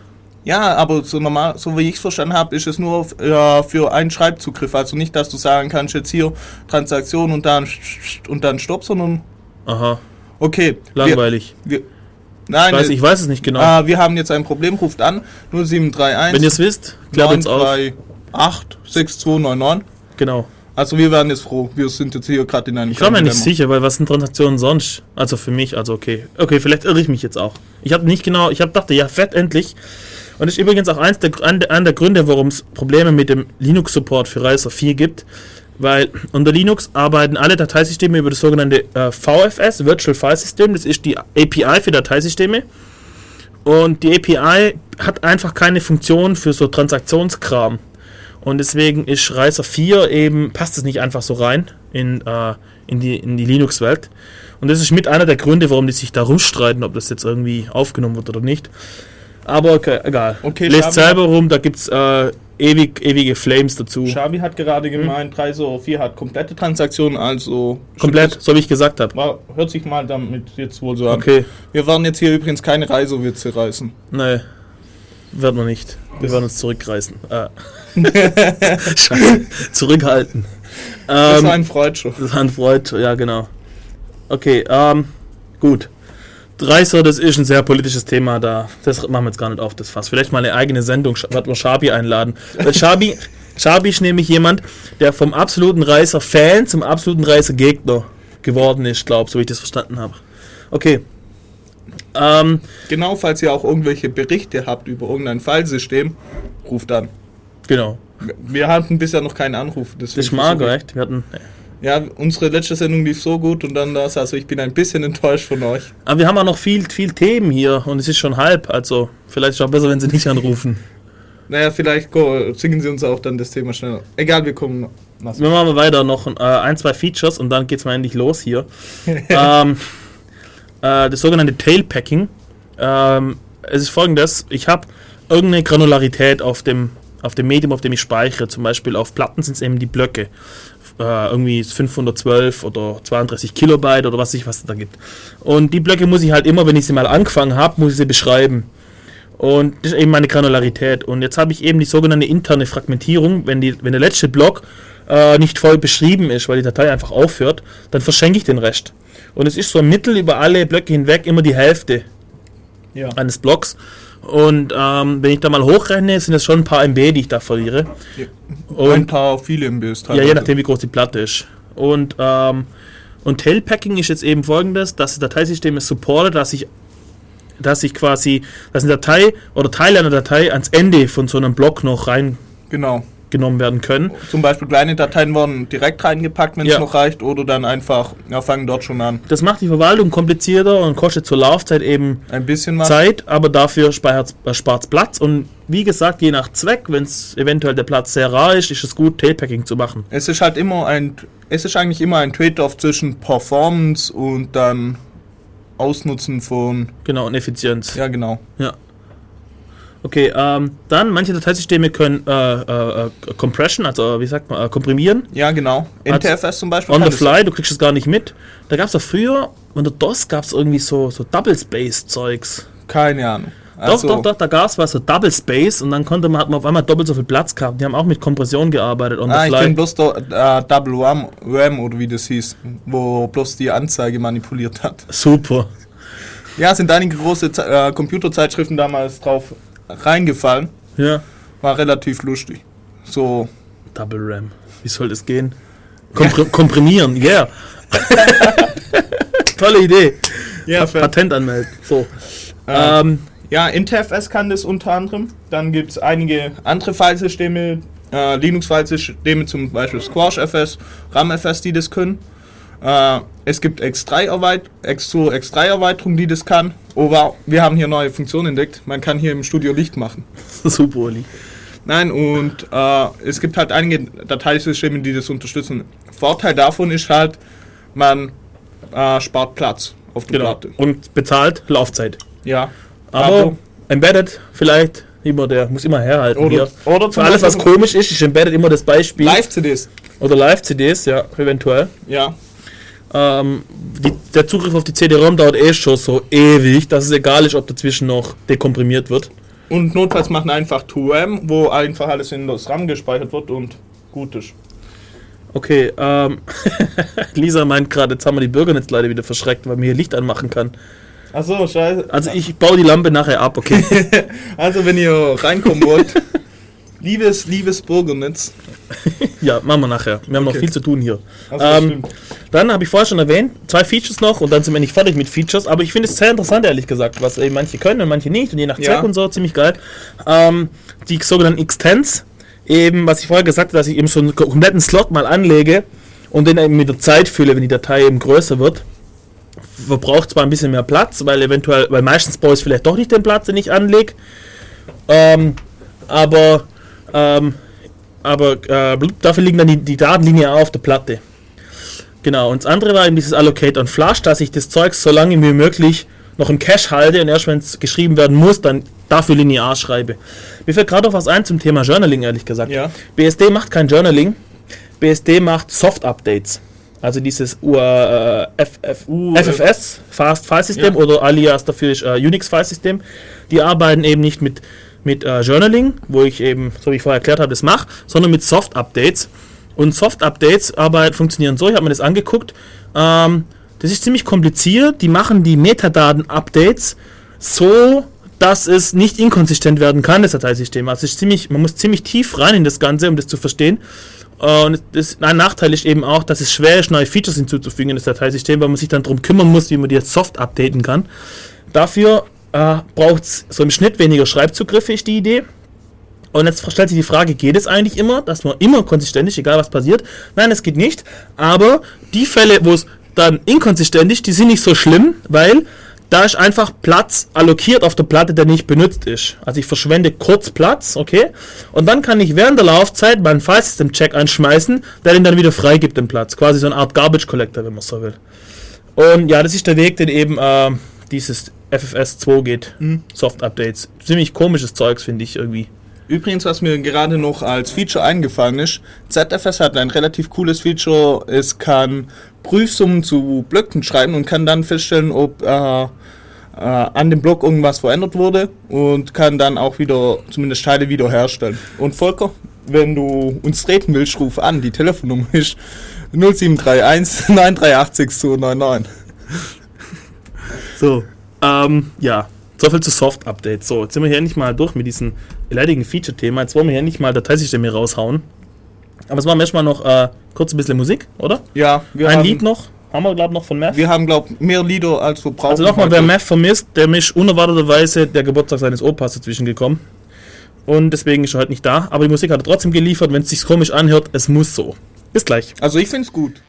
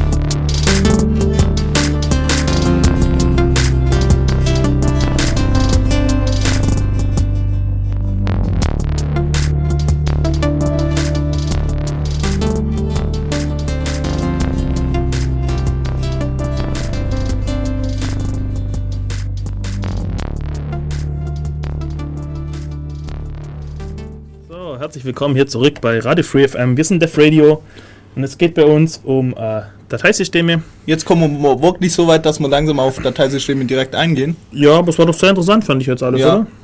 Und sehr souverän, sehr nicht souverän. kasperig. Jetzt gucken wir uns mal an, äh, was für Dateisysteme wir so kennen.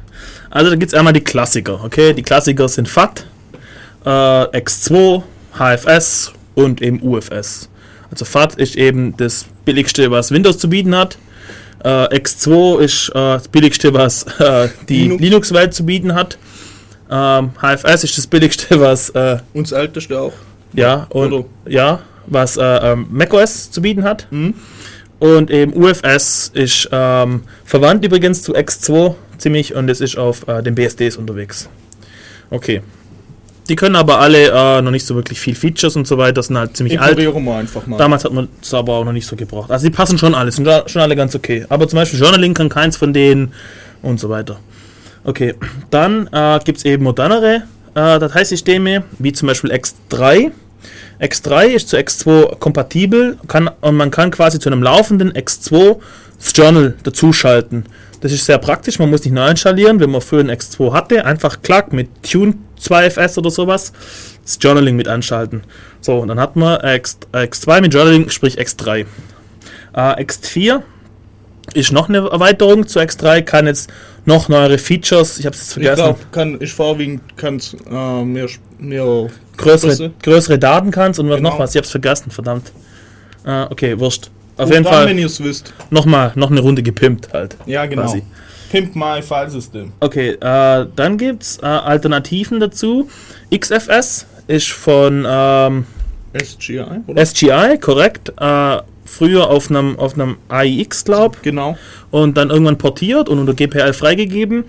Äh, schon ziemlich alt die Codebase, Ja, ich glaube über 10 oder 10 Jahre mindestens. glaub. ziemlich gut getestet und ziemlich auch feature-rich, kann Journaling und so weiter, ist sehr kann performant, die Extends und kann Extends, ja.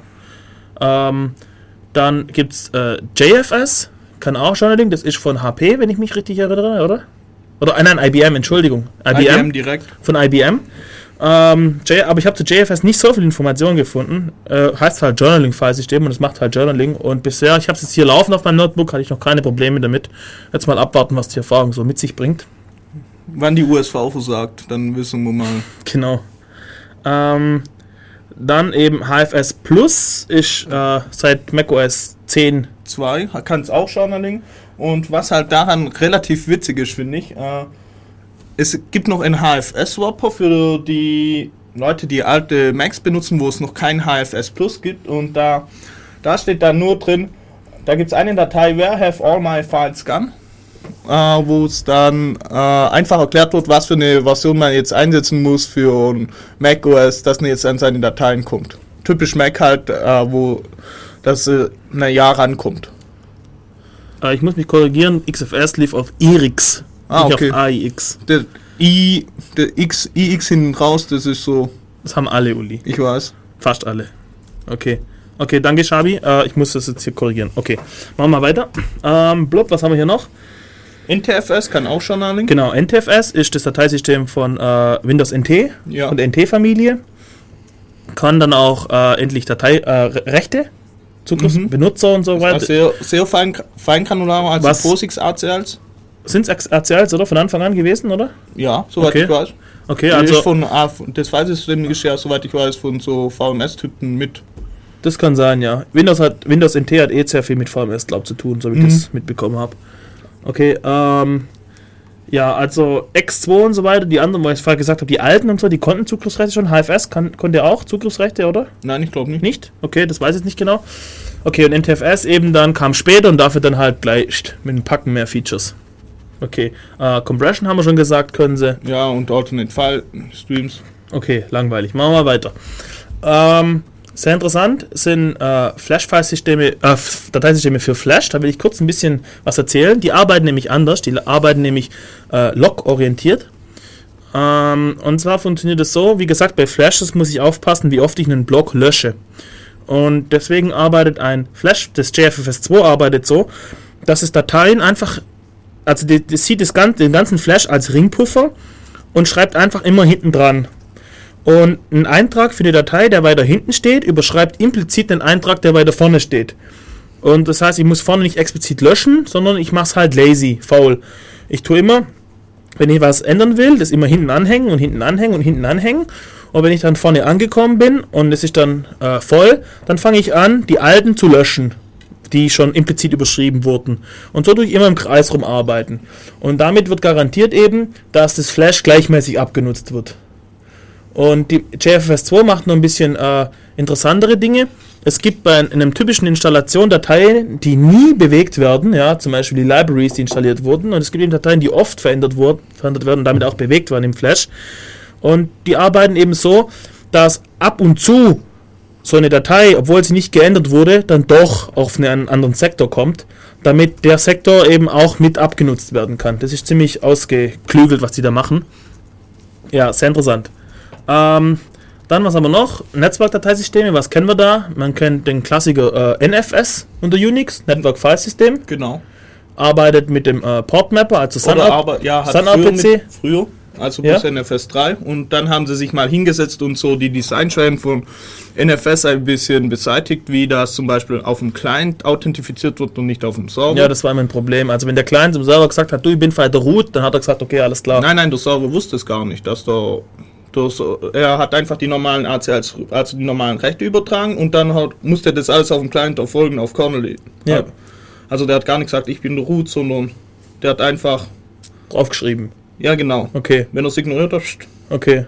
Ja, ich verstehe. Also Server hat einfach alle Schreibzugriffe angenommen. Okay. Gut. Und äh, gibt es im NFS 4 jetzt dann, ja genau. was es beseitigt hat, diese Genau, und dann aber das Ganze läuft jetzt über TCP und nicht mehr über UDP selbst und dann äh, braucht man jetzt keine externen Programme mehr für Slocking und was weiß ich was alles. Man kann Kerberos verwenden zur Authentifizierung. Ja, genau. Also alles total neu, hübsch, Hype und so. Besser einfach. Ja, gepimpt. Dann der nächste Klassiker, den man kennt, ist eben äh, Samba oder ZIFs, auch so genannt. Äh, da geht es einfach um die Windows-Freigaben. Und ähm, ja, kennt auch jeder so rechte, rechte Mausklick auf den Ordner freigeben und so weiter. Und da kann man eben dann mit Samba drauf zugreifen. Und Samba ist eben, wie gesagt, eine freie Implementierung von diesem Dienst. Und äh, ziemlich, ziemlich genial, wie schnell die immer sind. Wie schnell, am Anfang mussten sie es, glaube ich, reingenieren, wenn ich richtig, noch richtig in Erinnerung habe, Uli. Ja, Und äh, wie schnell die es immer hatten. Und dann hatten es ging teilweise schon ein Stück, gerade äh, wo zum Beispiel Windows XP rauskam, da hatten sie irgendwie das, ich glaube, das Passwort irgendwie verschlüsselt übertragen wird, hatten sie per Default an und dann gab es zunächst Probleme, aber das hat sich dann alles gelöst. Also Okay. Ja. Und Äh, das ist halt jetzt relativ cool mit Samba, dass es Mitglied in, einer, in einem Active Directory äh, Netz sein kann, aber es kann auch nicht Active Directory Server sein. Aber das lösen sie gerade mit Samba 4, da sind sie kräftig dran am Arbeiten. Also Samba quasi für die Integration von, äh, sagen wir mal, Unix-Servern und Windows-Clients Ja. eben Samba- sehr vorteilhaft. Samba ist äh, sehr, sehr schön. Die haben auch ein paar nette Sachen, wie die haben noch extra so ein Virtual File System, kannst irgendwelche Module reinhängen, zum Beispiel, dass wenn du irgendwas auf deinem Share löscht, dass es dann in den Papier, dass es dann in den Papierkorb verschoben wird oder sonst irgendwas. Also sehr, sehr schönes Design eigentlich. Okay. Gut, dann kommen wir jetzt mal äh, zu ein bisschen äh, Abgefahren. abgefahrenen Dingen und zwar ähm, zu virtuellen Dateisystemen quasi. Da gibt es unter Linux gibt's eine ähm, API, die nennt sich Fuse, F-U-S-E, File System in User Space. Die Idee dahinter ist es, dass meine Dateisystemimplementierung nicht im Kernel läuft, sondern im User Space. Und äh, das hat zum Beispiel den Vorteil, dass ich alle möglichen Bullshit machen kann, ohne mir großartig Security-Gedanken um die ganze Kiste machen zu müssen, weil ich nicht im Kern laufe. Äh, zum einen, also ein bisschen die Idee von Microkernels, dass eben solche so Zeugs raus ins Userland geht. Was man dadurch natürlich auch machen kann, ist zum Beispiel, der Kernel steht unter GPL. Es gibt Filesysteme, die nicht unter GPL stehen und unter einer äh, zur GPL inkompatiblen Lizenz, wie zum Beispiel das ZFS, das ist glaube ich die Sun Open Source Lizenz oder so. Und äh, dann kann man natürlich über diesen Weg kann man dann auch Das ranhängen. Genau, ohne Mhm. jetzt äh, dass man in die Lizenzprobleme reinkommt. Okay. Das Problem daran ist halt dann natürlich Performance. Ja, es muss halt nochmal. Ja, Genau. genau. Der Zugriff geht einmal äh, in den Kern, vom Kern wieder raus Und dann wieder und dann zurück. wieder zurück. Ja, aber ähm, für, also mir stellen jetzt hier ein paar vor und für die ist es glaube alles ein bisschen irrelevant, der Genau. Perform die Performance ja, vielleicht für das eine Wikipedia FS. Also das eine ist äh, SSHFS. ja, genau. Die Idee dahinter ist eben, dass wenn ich auf eine Kiste SSH-Zugriff habe, dass ich dann mein Home auf diese Kiste quasi bei mir lokal mounten kann. Und darunter passiert halt einfach bei jedem Zugriff, oder weiß nicht, wie sie es jetzt genau machen, auf jeden Fall eine ganz normale SSH-Verbindung. Äh, sehr praktisch. Genauso gibt es auch FTP-FS und alles Mögliche. Ähm, was anderes, sehr interessantes, ist das Gmail FS. Also das war ja damals als Google ein Gigabyte äh, Platz für jeden, der äh, für jeden, der äh, äh, einen Mail-Account bei denen hatte, zur Verfügung gestellt hat. Heutzutage sind es, glaube ich, schon zwei. Ja, immer, ich glaube, immer ein bisschen mehr wie die Konkurrenz oder so. Ja, genau. Die ärgern Die die, können, die können sich's leisten, ganz ehrlich. Ein, mehrere Riesen, Glasschutz, was soll's. die ärgern die anderen halt gern ein bisschen. Und dann kam eben die Idee auf, dass man diesen, dieses Gig eben verwenden könnte. Und dann hat jemand Gmail-FS geschrieben, was einfach, ich glaube, tatsächlich über Mails die Daten hin und her, oder? Nein, über, über IMAP. Über oder? IMAP, über. IMAP, sorry, ja, und damit über Mails. Äh, Okay, ja. äh, quasi eine Datei angelegt habe, hat er sich selber eine Mail geschickt oder irgendwie sowas. Aber dann, was man dann natürlich nicht vergessen sollte, Hm? dass die Daten dann vielleicht verschlüsselt ablegt, weil Google ja drüber geht und sich den Inhalt mal anschaut. ja, Was aber sicherlich auch interessant ist, wenn man dann ins Webmail reingeht und sich das Ding anschaut, äh, was für Werbung man dann für die Datei, äh, wenn man die E-Mail liest, angezeigt kriegt. Ob man dann vielleicht irgendwie so Passwort-Recovery angezeigt kriegt oder wie das abläuft, ich weiß es nicht. ähm, ein an- anderes sehr lustiges äh, äh, Dateisystem ist Wikipedia FS. Ja, das ist so, äh, äh, wenn das da unten auf mit dem Browser auf die Wikipedia-Seite rumzusurfen und was weiß ich, man kann das eigentlich, man kann das ganz normal mounten und dann kann man einfach sagen, äh, kann man mit einem Editor zum Beispiel VI Cat aufmachen und dann wird der Artikel Cat geöffnet und man kann sich den anschauen. Äh, man kann ihn auch verändern und dann wird er hochgeladen und published. Wir haben vorher AFS vergessen. Ah, oh, oh, oh, AFS ist toll. Andrew Files ist Also zurück zu Network-File-System, bitte. Ah, genau. Also AFS ist das End-to-File-System. Das ist ziemlich cool. Das ist ein Kom äh, Komplettpaket eigentlich, was alle Sachen behandelt von teilweise Zeitsynchronisation bis über Benutzerverwaltung, verwendet auch Kerberos, bis äh, äh, zu Caches auf die Clients. Die Clients selbst haben Caches wo, äh, für die Performance. Das ist einfach ein verteiltes Filesystem, wo relativ gut durchdacht ist und eigentlich auch sehr schön. Sind die Daten weiterhin auf einem Server? Einem zentralen Du, na, Server? du, ja, aber du kannst mehrere Server natürlich. Redundant dran. Ja, genau. Die Okay. können sich auch synchronisieren. Gespiegelt oder geteilt? Gespiegelt, wenn ich es richtig in Erinnerung habe. Okay, cool. Sehr cool, ja. Ja, okay. Äh, zurück zu Fuse. Achso, genau. Äh, genau. Was relativ witzig ist, finde ich, äh, der, das Wikipedia-FS cached die Artikel, dass es nicht jedes Mal dann runterladen muss. Und der Autor selbst meint, äh, bei einem, wenn er den Artikel löscht, also äh, im Artikel, äh, this only removes the article from the directory, not from the site, hopefully. Also, es ist, wo er ist sich selbst wohl nicht ganz so sicher, wie er es implementiert hat. Also, ihr solltet da nicht so eure im Sturm machen, wenn ihr ein paar Artikel angeschaut habt. Spaß, nein. Äh, ein, einige andere Sachen gibt es zum Beispiel noch, was interessant ist, ist zum Beispiel Bluetooth FS. Da kann man einfach sein Handy über Bluetooth mounten. Auch sehr nett, kann man dann auf seine Kontaktdaten oder auf seine MP3s oder was weiß ich was zugreifen. Und dann noch gibt es andere so äh, Pseudo-File-Systeme in User Space, sage ich mal, zum Beispiel solche Händler von äh, ja, äh, Desktop-Environments wie zum Beispiel KIO oder das GNOME-Pendant, das weiß ich gerade nicht beim Namen. Das kann dann auch solche Sachen wie, dann gibt Fish Doppelpunkt slash slash ein, irgendwo in einer KDE-Programm und dann wird darüber per SSH wird drauf zugegriffen und was weiß ich was alles. Das geht aber nicht durch den Kern. Das macht. Genau, ist deswegen Das KDE Pseudo. selber. Genau. Was du noch vergessen hast, ist WebDAV. Achso, ja, genau, das ist einfach, wo man ganz normal reinmounten, äh, WebDAV sich holen kann. Dann ist Musst das du mal so. erklären, was WebDAV ist vielleicht? Nein, ich setze es als äh, bekannt voraus. Ah, okay. Dem geeigneten, dem geeigneten, äh, Geneigt. geneigten Zuhörer sei es selbst als Übungsaufgabe überlassen, rauszufinden, was WebDAV sei. Übungsaufgaben. Ja. Sind wir in der Schule oder was? Ja. Oder im Lehrbuch. Ja, hallo, guck mal, wie viel wir noch haben. Wie viel haben wir denn noch? Zehn Minuten haben wir noch. Ja, das wird. Hm. Das reicht. Okay, äh, ruft mal an. Ganz ehrlich, es kann nicht sein, dass wir eine Sendung jetzt haben ohne Anrufer. Die Telefonnummer ist die 0731 äh, 938 299. Was er hier verschweigt, ist, dafür, dass er seine SIP-Nummer jetzt nicht mehr erwähnt. Ja, genau. Jetzt wird er einfach während der Sendung irgendwann unter den Tisch fallen lassen. Ja, naja, es ist sowieso so, es hat noch nie jemand angerufen über SIP, deswegen. Es funktioniert nicht. Ja, ja, okay, ich geb's. Es funktioniert nicht. Aber hey, ruft trotzdem an. Okay, Wurst jetzt. Ihr könnt uns auch anreden im Chat. Äh, Wir sind im irk.inulm.de, Channel Dev Radio. Wir haben hier noch ein äh, paar coole Dateisysteme, die wollen wir vielleicht noch nennen. Äh, zur Implementierung von Dateisystemen sagen wir mal nicht so viel. Das ist alles ziemlich abstrakt. Ich bin mir jetzt nicht so sicher, wie ich im Radio erklären soll, wie jetzt ein B, B-Plus-Baum genau funktioniert und so weiter. Ja, zeichne es bitte an die Tafel. Genau. Äh, ja, es gibt halt verschiedene Implementierung, ich weiß nicht, ich glaube schwer jetzt hier das rüberzubringen. Also die einen arbeiten mit Tabellen, Tabellen, äh, FAT zum Beispiel, wo eben so eine, so eine Bitmap und da ist, jeder Block hat eine Nummer und in der Bitmap gibt es dann für jeden Block eben eine Stelle und da steht eine 1 oder 0 drin, wenn es besetzt ist oder nicht. Und dann sind sie noch untereinander verkettet, dass wenn ich am Ende von Block 15 bin, steht da irgendwie irgendwo dran, es geht in Block 25 weiter und so weiter. Und äh, das ist total billig. Nachteil ist, dass es übel fragmentiert, also die Dateien zersplittern die mit der Zeit, wenn ich Dateien immer anlege und lösche und so weiter, sind sie auf der ganzen Platte verteilt. Und äh, das Problem ist eben, dass ich dann äh, langsam bin beim Zugreifen, beim Lesen und aber auch Platz verschwende durch die hm. Fragmentierung.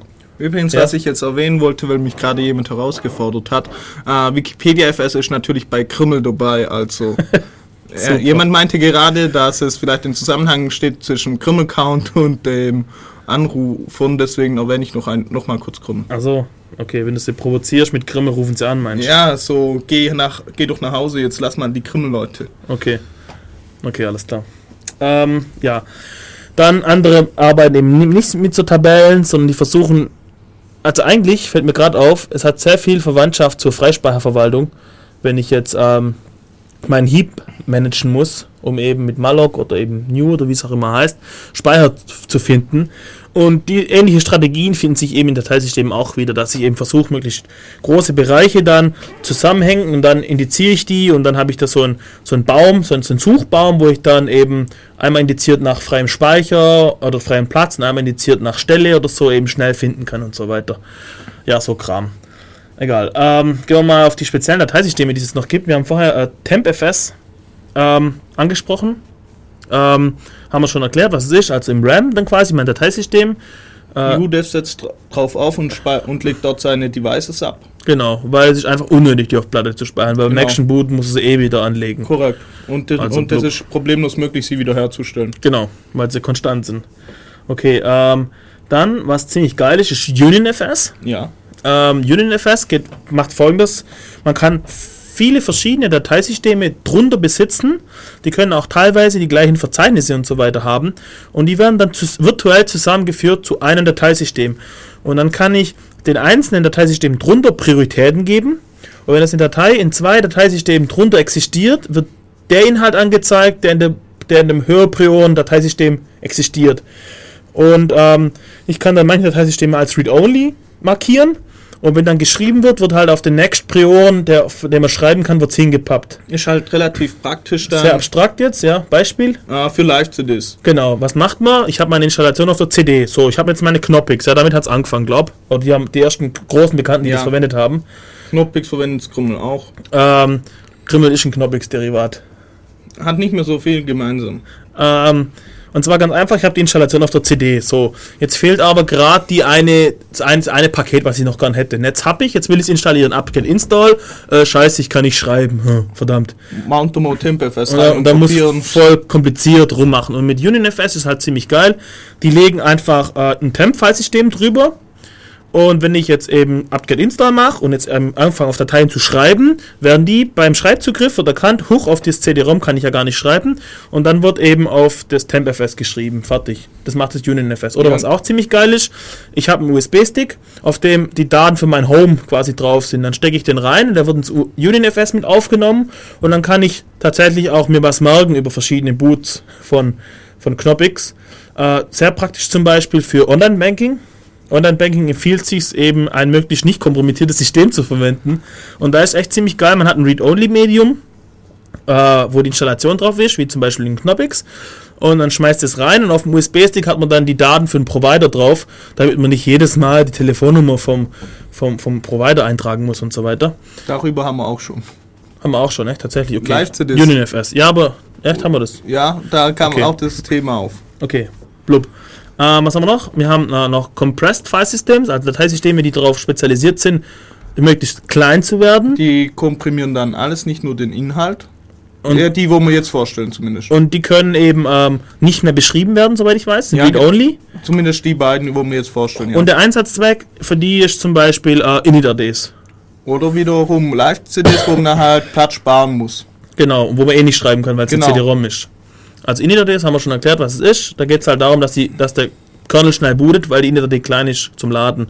Genau, einfach, er lädt die RAM-Disk, äh, entpackt sie kurz und Genau. Und, da Und, gibt es äh, eben KrameFS, das ist ein bisschen äh, älter, glaub, Mhm. soweit ich weiß. verwendet, glaube die Z-Lib. Äh, Okay, oder? ja, glaube auch. Hab- Und dann gibt es eben SquashFS, Genau. das ist ein bisschen moderner. Und äh, dafür muss man noch extra den Kernel patchen, wenn ich es richtig Ist noch nicht drin, oder? Nein. Okay, komprimiert SquashFS besser wie KrameFS, oder? Warum gibt es dann überhaupt? Wahrscheinlich komprimiert es besser, denke Hm. ich, ja. Okay, Äh, wie gesagt, ich kenne mich mit so Dings nicht so aus mit den Komprimierungssachen, weil notfalls kauft man sich einfach noch eine neue Platte. Die Platten sind ja heutzutage relativ billig. Äh, unter Linux jetzt noch zwei Dinge. Ähm, es gibt noch Pseudodateisysteme, äh, slash proc Und, und slash sys, also sysfs und Ja. procfs. Früher gab es nur procfs. Die Idee ganz früher war eben, dass ich dort Informationen zu den Prozessen finde. Deswegen Genau. heißt es auch proc. Und dort findet man unter anderem für jede PIT, also für jede Prozess-ID von jedem Prozess, der gerade läuft, ein Verzeichnis, wo die Informationen dazu drinstehen, wie zum Beispiel die Command-Line, der Work Working Directory und so Root- weiter. Das Root-File-System. Und ähm, diese Daten, diese Dateien, die da scheinbar auftauchen, äh, die existieren gar nicht, sondern die werden on the fly quasi vom Kernel generiert, wenn man so will, wenn man auf Proc zugreift. Das ist also eine Möglichkeit, mit dem Kernel zu kommunizieren. Und Proc wurde dann immer fetter und immer fetter, weil man immer mehr reingepackt Ja, hat, man konnte, man konnte dann zum Schluss Kernel-Variablen, über Proc setzen. genau, also po Sehr IP-Forwarding interessant ist auch procconfig.gz, das ist die Config vom aktuell laufenden Kern, in der Zwischenzeit gibt es das, ja. seit 2.6. Früher gab es es äh, doch, und zwar und SUSE gab es, genau, die haben es gebackportet. Ja, Ziemlich, also ich finde es ziemlich geil. Ich habe einen Kernel und will jetzt dieses eine Modul dazu hauen. Also gehe ich her, hole mir vom, von, aus dem Proc die Config, enable das eine Modul und baue es rein und boote und ich bin mir zu 90% fürs sicher, dass es bootet. brauchst gar nicht. Stimmt, brauche ich gar nicht booten. Aber wenn ich was rein, wenn ich Okay, was ja. rein kompilieren muss, Ja. vielleicht. Und die Trennung zwischen PROC-FS und SysFS hat man einfach deswegen vorgenommen, weil in, Pro, äh, weil in PROC-FS immer mehr Variable, äh, äh, Variablen und Informationen zu Geräten selbst drin waren. Genau. Man konnte dann zum Beispiel äh, sagen, dass man jetzt äh, Suspend machen will oder was weiß ich über das PROC-File-System. Und deshalb man dann einfach... Oder man kann, man kann die, die, die PCI-Geräte oder USB-Geräte sich Genau. auflisten lassen, all die Informationen, IDs, Hersteller, bla. Und das, hat man da, das haben sie dann einfach aufgesplittet, um, weil das einfach schöner ist, die Trennung zwischen Kernel-Variablen, Prozess und Prozessinformation und dann Geräteinformation. Und deswegen gibt es dann das SysFS. Okay, aber im Wesentlichen dasselbe wie PROC-FS, so von der Idee her. Ja, genau. Halt für, für einen anderen Bereich. So, wir dürfen heute dann nicht überziehen. Ja, wir sind jetzt hier am Ende angelangt. Ähm, können wir irgendwas ankündigen noch? Äh, die nächste, Dev, äh, nächste Chaos-Seminar Thema? von Shabi. Thema Ja. Postgres. Ja, genau, Da sehr interessant. ihr Also, dann auch unter anderem erfahren, dass Postgres nicht auf Block, direkt auf Block-Devices schreiben kann. vielleicht können sie es bis dahin.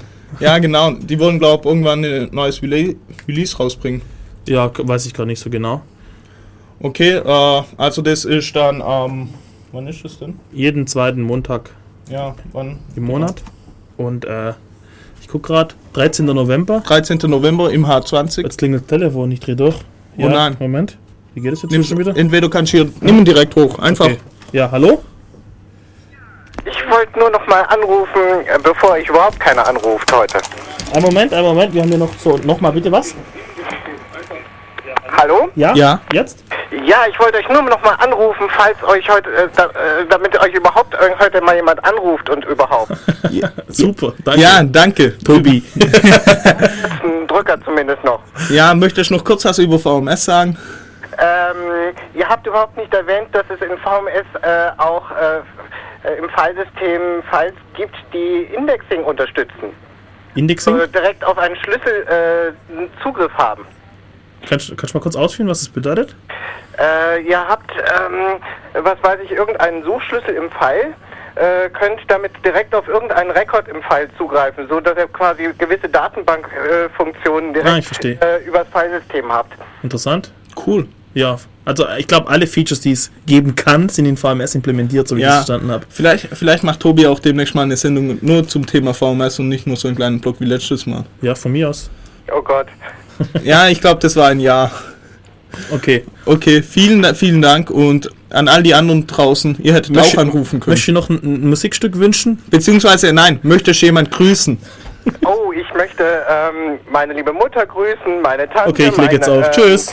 Meine, Sch- äh, Nein, du musst hier auflegen. Achso, jetzt habe ich aufgelegt. Nein, Das ist ja so. furchtbar. So, jetzt ist auf. Seine Mutter, seine Tante, jetzt geht's los hier.